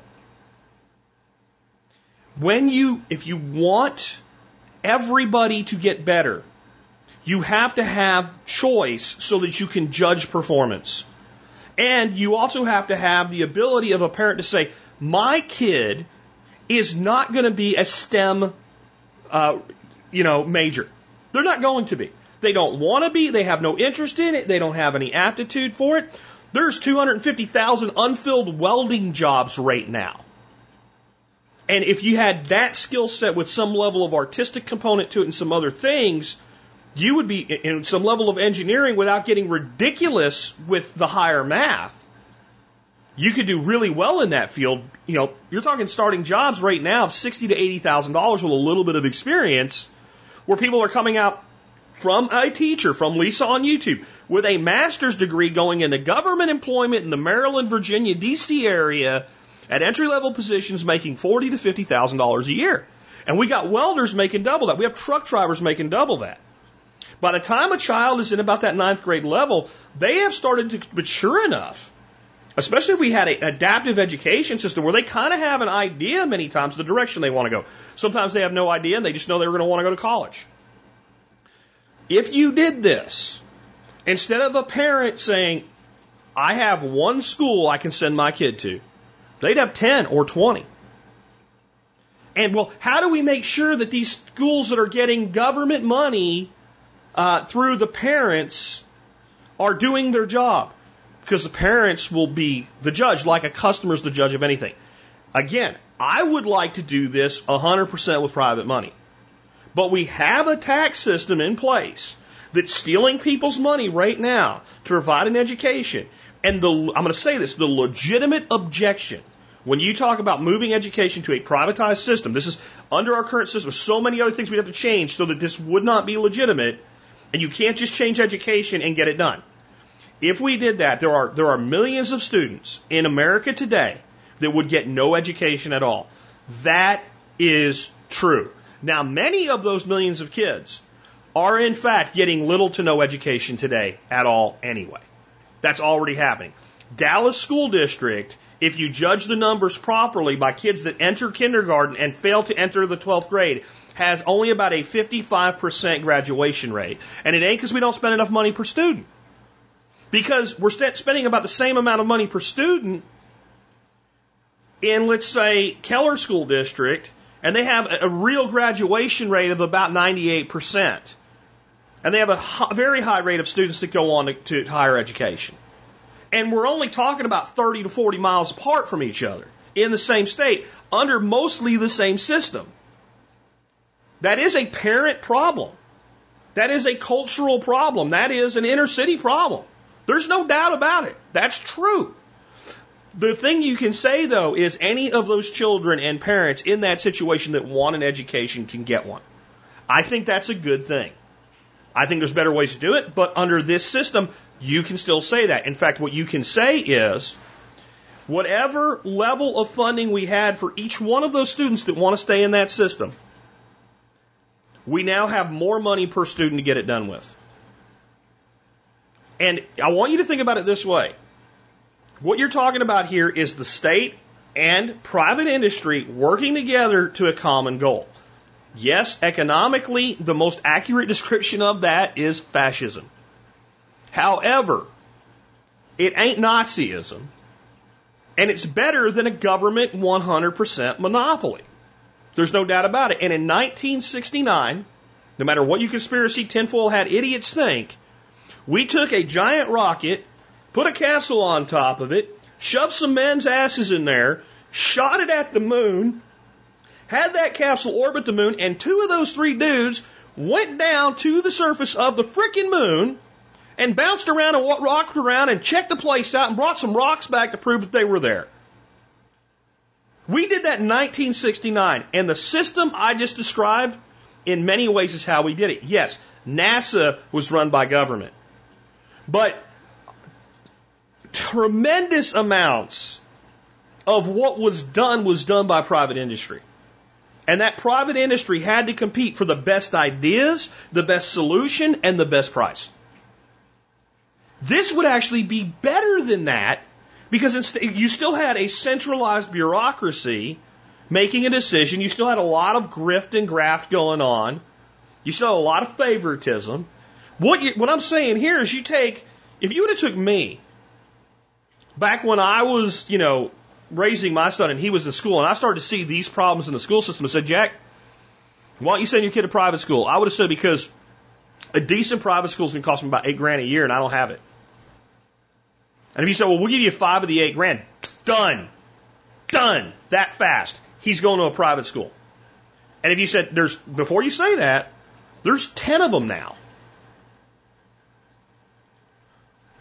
You know, take a look around. Now I'm really intrigued. And now my son and I are going to make that decision together. And you may find that there's a different way and a different structure. And then this is the most important thing. There's nothing that says those schools have to be in service five days a week or only in the the nine months a year that regular school they they can structure their educational program however they want to. They can build it around the lifestyles of parents. They can put components of it into you don't always have to be here. So that it actually starts to resemble the real world. We talked about telecommuting to work a lot. The truth is a lot of people that telecommute, telecommute two or three days a week and the other days they're in the office. Why don't we start making school look like the real world? And we can't do that, and we can't force that because some kids, the best thing for them in the world, I swear to God, there are some kids. What the state is doing is the best format for education in the world for those students. Probably about 10% of them. That's why about 10% are, you know, straight A or high B A students. That's why. Because the system that they're in is good for them. Let them stay there. There's some that it's the best we can do for them under their circumstances. Let that system be there for them.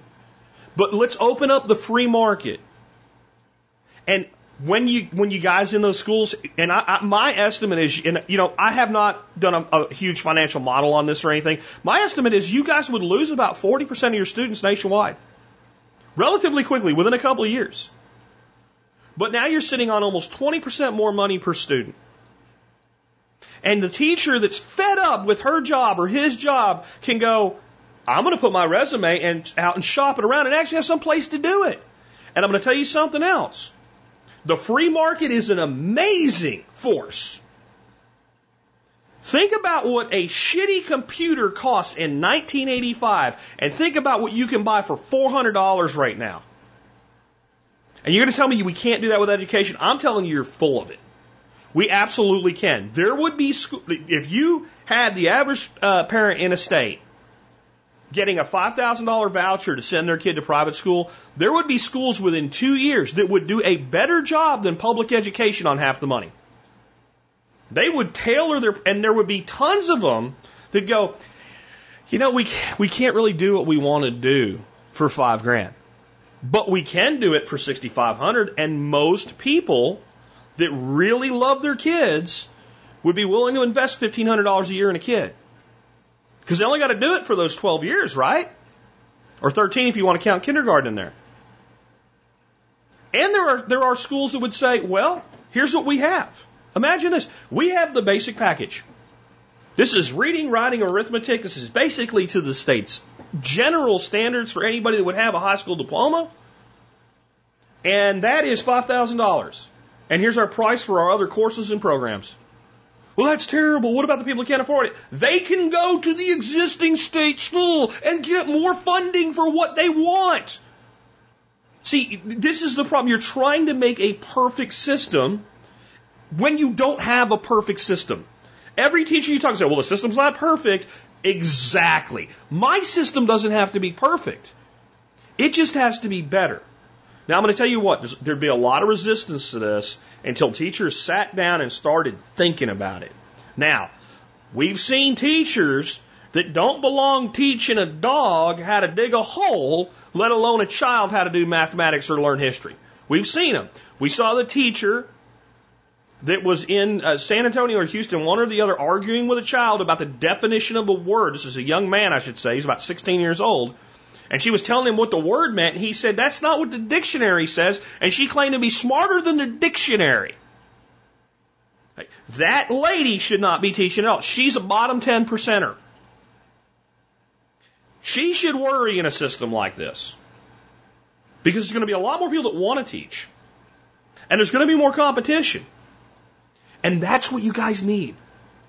For you to do better, you need competition. For students to do better, you need competition. For parents to do better, you need competition. Now, I'm going to tell you what.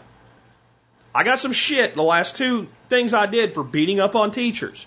If you think that anything I said today is anti teacher, you're probably either in that 10% or you are so brainwashed by what your union and the state tells you that you're not able to think clearly. This type of solution would allow teachers to go out and compete for a wage instead of having their wage dictated to them. This would allow teachers to compete for specific types of educational roles. This would allow freedom for everyone. And there's absolutely no reason we can't do it. And if we, if you wanted to make it even more powerful from an economic standpoint, okay, let's not give 25% back to the taxpayers. I'd want to give them as much as we can, but let's give them 10% back. Let the parent get half the money. Let the school get 40% of the money and put 10% back to tax relief. I think the average, the average person, if their, their property taxes were cut by 5 to 10%, would put that in the win column. And then this solution over time would transform the whole landscape. And you'd get more and more efficiency in education. And we might actually start really turning out well rounded young adults that have an education that they actually value. Because I'm going to tell you something that that most people will just not want to accept, but half of you, when you think about it, will agree because you're going to be the half I'm talking about. About half of the people that go through our education system, other than reading, writing, basic math, that type of thing, basic knowledge that you need to function in the world, you don't value anywhere near what was spent to provide you versus what you have. If you think about a, student having about ten thousand a year spent on them for twelve years, it's one hundred twenty thousand dollars that went into educating them, and they don't see one hundred twenty thousand dollars worth of value. They don't see it, and the reason they don't see it is it's not there. What they know and what they can do can be purchased for a lot less than one hundred twenty thousand dollars. What mostly was paid for was daycare service, in a lot of ways. What if when you looked back at your education, you thought, man, that, that, they say an education is priceless. This one I, I can put a number on, but it's a hell of a lot more than was spent because of what I can do with it. Now, I know the other half of you are saying, I feel like my education in school was priceless because I went on to this and that. You understand, there's a whole bunch of us don't feel that way. That system is so counter to who and what we are. And you're forcing that person into that system. It is a tremendous mistake. And again, I can think of better ways to do this, but this is the most doable solution that I can come up with. And anybody that really opposes it, what they're really saying is, I want the state to maintain complete control of how children are educated. I don't want there to be any choice. I don't want there to be any competition. And a teacher saying it is saying, I'm willing to give up all the choice. I'm willing to give up all the opportunity to earn a higher income for the guarantee that is in my current protected bubble right now. That's okay, but then don't complain to me about not getting paid enough or how hard it is. Because part of the reason you have problems with kids is we have kids in environments that that particular child does not belong in. And there's no way to adapt to the needs of every, even group of children, let alone every child. But what if there was? Right now, you can get any color pair of shoes that you want. You can get a computer so small it's about the size of your coffee cup. You can get a great big giant one. You can get a little bitty monitor. You can get a huge monitor. There's 8,000 different fonts available in Microsoft freaking Word. You can get fish tanks from a little tiny bowl to something big enough to put real sharks in. You, I mean, you think about anything in life that's in the private sector and what amount of choices that you have and the answer is almost limitless. As long as there's enough demand for something, the market will build it. The belief that education does not work the same way is preposterous. And do you know what proves it? Vocational, technical, and college. Because that's exactly what they do. That's exactly what they do. But what we've turned primary public education into is preparing every student to go to a university. This is why we have a surplus of degree holding people who, who, who really don't get paid that well compared to the degrees that they have. And this is why we have a massive number of people with generic degrees that really didn't prepare them for anything when it comes to working in the real, real world. This is why we have hundreds of thousands of jobs sitting out there that don't require a degree. They require a little bit of specialized training that are going unfilled. And some of these jobs pay six figures. Many of them pay 40 to 60,000 to start, but lead to six figures within five to seven years and never require college. We can't keep stamping out one size fits all product in a diverse world that we have in 2018. If you have a better solution, I'd like to hear it. I really would. If I was if I was in government, I would this would be my one issue until it got done. This is the only thing that I would go after. This is the only thing that I would do. There's your solution, Marcus. I know you probably don't like it, but it's actually a real world solution that would really work. With that, guys, I'm done talking about this subject for a long time. I am not going to talk about the school and the education system for at least two months. I've had enough of this, and I know some of you had too. But if you, you want, what I wanted to point out today is the most complex problems are dramatically simple to solve if we let go of preconceived dogma. On that note, as we wrap up today, if you guys want to help support this show and the work that we do, I recommend that you do your online shopping through tspaz.com. You know, the thing about tspaz.com is anything you see at tspaz.com, I recommend. I own it, I bought it, I spent my money on it, and I wouldn't ask you to if you didn't. I, and I'd like you to compare that to most people selling anything online, especially more than one thing. They don't know what they sell. They sell everything because you can sell everything. I don't sell everything. I sell the stuff I recommend. We talked about education a lot today. And I believe one of the best educations you can give yourself is how medicinal plants can help make your life healthier. And I am a huge fan of herbal medicine. The, the, the product I have for you today is called the Herbal Medicine Maker's Handbook by James Green. He's an herbalist, master herbalist, and he's also author of another, another book called The Male Herbal. He's a really cool guy. If you said to me, Jack Spirko, you can only have one book on herbs, what would it be? It would be the Herbal Medicine Maker's Handbook. In fact, if you go look at the books I recommend, it's the only herbal book I recommend. Not there's no other good ones, because this is your core. You talk about education. This, this is an education. This is better than a lot of courses that you would take. You got to buy one book because it not just tells you the herbs that you can use and what they do and what their actions are. It gives you projects. Do this, do that, do this. Here's how this works. Make one of these up. You go through this book end to end, and you'll know more than a lot of people that call themselves and fancy themselves herbalists. I really believe that. Homeschoolers, get this book. Oh my God, what you can do with your kids with this book. Oh. Non homeschoolers that are like, what can I do to improve my child's education even though they have to go to government school? Get this book. Do this stuff with your kids. You'll find yourself learning together. This is what I've learned in my years as an educator. And I feel like for it, I've been an educator my whole life one way or another. I, mean, I was in sales, I was an educator. I was in marketing and consulting, I was an educator. But for the last 10 years doing the show, I'm an educator. And I figured out that when you're learning with your student at the same time, both of you learn more and get more excited than you could any other way. Use this. Check it out again. The Herbal Medicine Maker's Handbook. You can find it at T-Spaz or you can just go to the survivalpodcast.com and scroll down. If you're listening to today's show today or over the next couple days, it'll be on the front page. You can always help us by doing your online shopping at tspaz.com. Everything's in alphabetical order. Again, if it's there, I own it. I spent my money on it, or I wouldn't suggest that you do.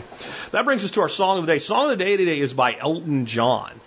Um, and, you know, being Elton John week, I, I think this is a great week. And I got to admit, when I saw what song this was, I was a little, little disappointed.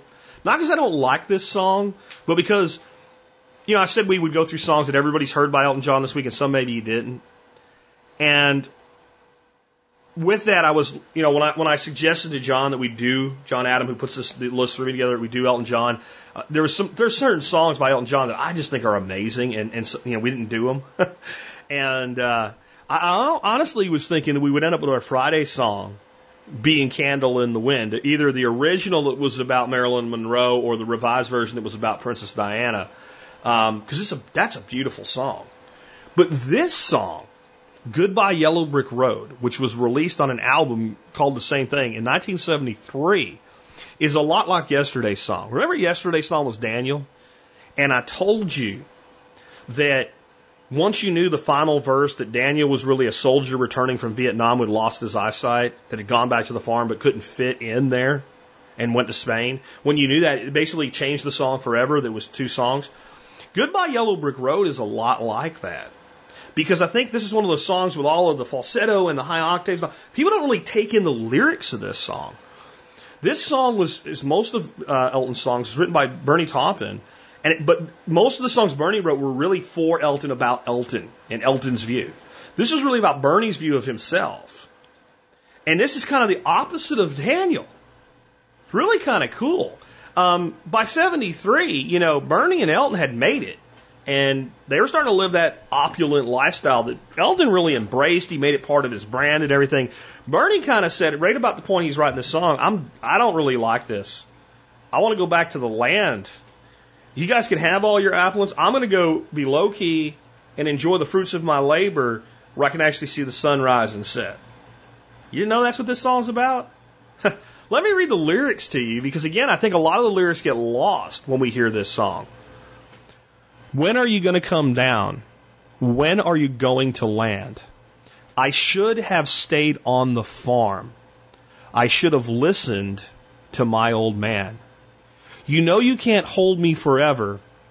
I didn't sign up with you. I'm not a present for your friends to open. This boy's too young to be singing the blues. So goodbye, Yellow Brick Road, where the dogs of society howl. You can't plant me in your pent- penthouse. I'm going back to my plow. Back to the howling old owl in the woods, hunting the horny black toad. Oh, I've finally decided my future lies beyond the yellow brick road. What do you think you'll do then? I bet that you'll shoot down your plane. I'll take you a couple of vodka and tonics to set you on your feet again. Maybe you'll get a replacement there's plenty like me to be found. Mongrels who ain't got a penny, sniffing for tidbits like you on the ground. Basically, screw it. I'm going back to the back 40. I'm not going to turn down the royalty checks, but I'm not living this lifestyle. I'm not jet setting everywhere. I'm not letting myself be surrounded by people I don't really want to be with just because that's what I'm supposed to do. I'm going back to my plow. I'm going back to the woods where the owl makes his, you know, his hoot sound, right? That's what this song's about. It's about leaving. It's about getting away. It's about what many of you have as your dream. So, much like Daniel, when you know the full story, this song, if you've never really listened to the words, once you know its meaning and you know its true words, And you get past all those pitches and falsettos and many Elton John songs. You ask people like, "Do you like that song?" Yeah, sing the words, and they don't. You know, Rocket Man's a good example of one where people have, have no idea some of the stanzas and whatever. This one here, I guarantee you'd be saying like people really don't know what he's saying. When you know, it's actually really clear. Remember back in the day when you used to get cassettes for an album and you take it apart and you'd read the words and go, "Oh, that's what he's saying." Yeah, we stopped doing that at some point. So that's what this is really all about. Going back to the land, going back to the plow, and realizing maybe you should have listened to your old man. With that, hope you enjoy your Friday. This has been Jack Spirko with another edition of the Survival Podcast, helping you figure out how to live that better life if times get tough or even if they don't. When are you gonna come down? When are you going to land? I should have stayed on the phone. I should have listened to my old man. You know you can't hold me forever. I didn't sign up with you. I'm not a present for your friends to open. This boy's too young to be